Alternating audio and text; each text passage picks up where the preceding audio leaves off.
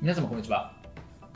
弁護士をしております。中野秀俊と申します。今日のテーマなんですけれども音楽ファイル違法アップロード者の情報開示を認める判決が出ましたというテーマでお話をしたいというふうに思います。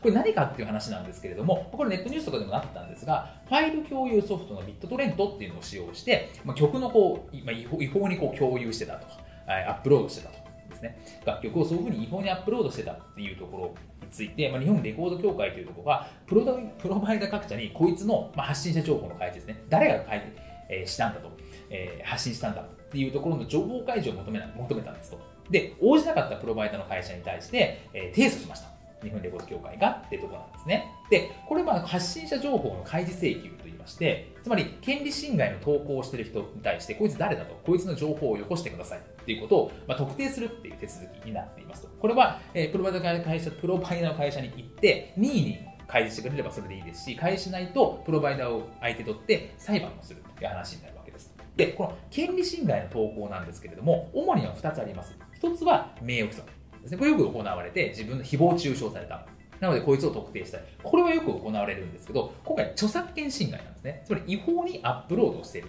こいつの情報を特定したいっていう話になるわけです。で、えー、発信情報の手続きについては、先ほど言ったように、プロバイダーへの請求、まあ、任意に開示してくださいっていう場合と、まあ、強制的に裁判をして開示してくださいっていう場合があるわけです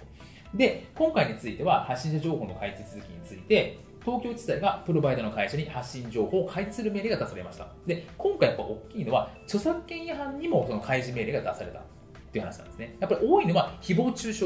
の名誉毀損に対して開示命令というのは通常出されて、まあ、それに対して、えー、先例があるんですけど、著作権違反について、今も中ないことはないんですけど、こういうふうに大々的に認められたっていうのはあまりなかった。なので、著作権違反についても開示命令というのが出されるんですよってことが明確化されたという話になるわけです。で、今後、その、えー、方が特定されれば、そのことに対して損害賠償とか、ねまあ、著作権違反については、儲けた金額ですね、自分が利益を得た金額も賠償しなきゃいけないみたいな、そういう規定もあったりするので、ですね、まあ、そういうのは気をつけなきゃいけないよねって話になります。なので、著作権違反については、やっぱ国を挙げて結構規制していこうみたいな流れになっているので、まあ、今回は民事の手続きですけれども、著作権違反についても発信情報が開示が認められたよっていうところに関しては結構重大なニュースかなというふうに思います。